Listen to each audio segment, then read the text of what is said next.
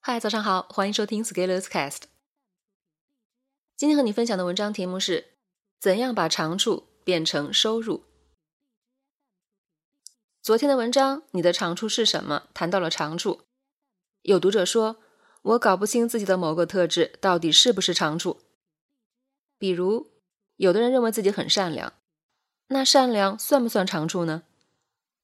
有的人说，我觉得我很有毅力，那毅力。算不算长处呢？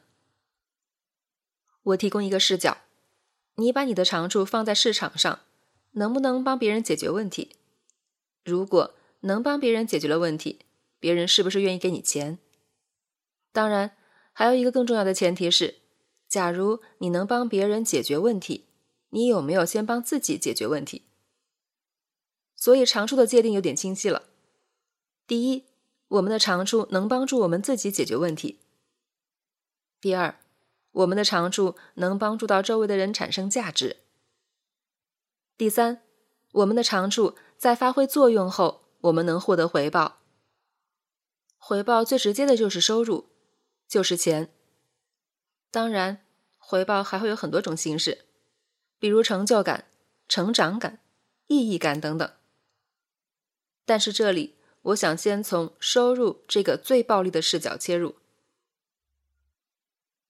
当我们从大学毕业要开始找工作的时候，我们就开始和别人拼长处了。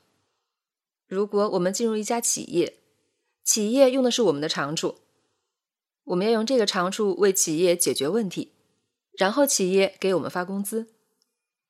而且一般来说，职场新人收入的提升，核心原因在于解决问题能力的提升。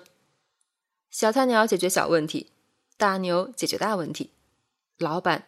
解决组织方向的宏观问题，所以对大多数人而言，把长处变成收入的最直接有效的方式，就是找一份好工作，然后提升能力，强化长处，解决越来越大的问题，最后收入也会越来越高。如果你不能发挥好你的长处解决问题，那你的收入始终会遇到瓶颈。很多人的中年危机就是这样来的。他们十几年间解决问题的能力没有什么变化，以至于环境变了，问题都变了，他们仍然在解决原来的问题，而且收入又慢慢涨了上去，成本高，效率低，企业当然不愿意要。我们大多数人都会在企业里工作，都离不开与同事的协作。如果你想要把长处变成收入，你要想想，你的长处如何帮你更好的解决你工作中遇到的问题。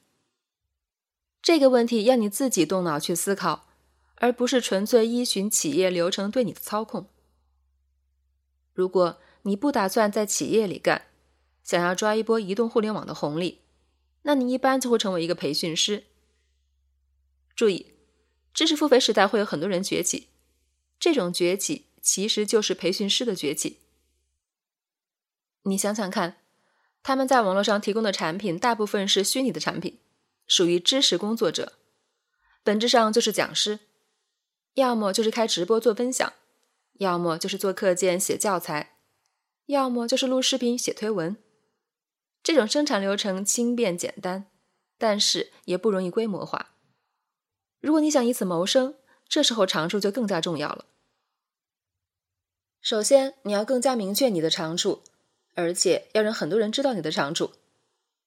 这里就涉及个人品牌的打造，也就是你要把自己独特的卖点营销给更多的人，这样你就能获得更多潜在的客户。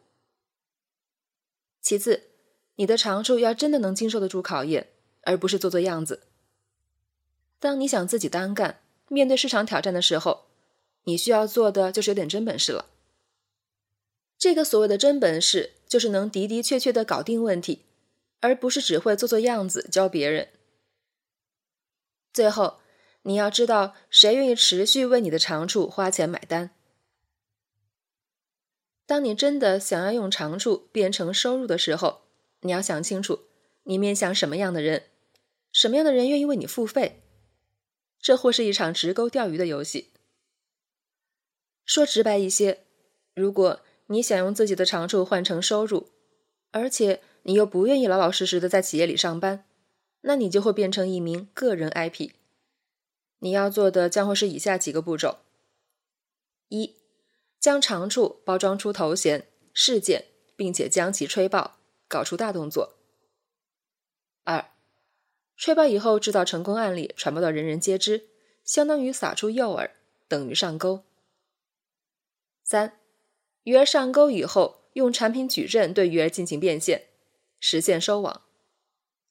你问我鱼儿为什么会上钩？因为鱼儿也想钓大鱼。把长处变成收入，就两种思路。第一种，老老实实利用你的长处解决问题赚钱。第二种，利用其他人想把长处变成收入的想法赚钱。这一点我在持续行动第四章里有谈到，限于篇幅，今天就不展开了。有兴趣可以自行翻阅。本文发表于二零二零年四月九日，公众号持续力。如果你喜欢这篇文章，欢迎搜索关注公众号持续力，也可以添加作者微信 f scalers 一起交流。咱们明天见。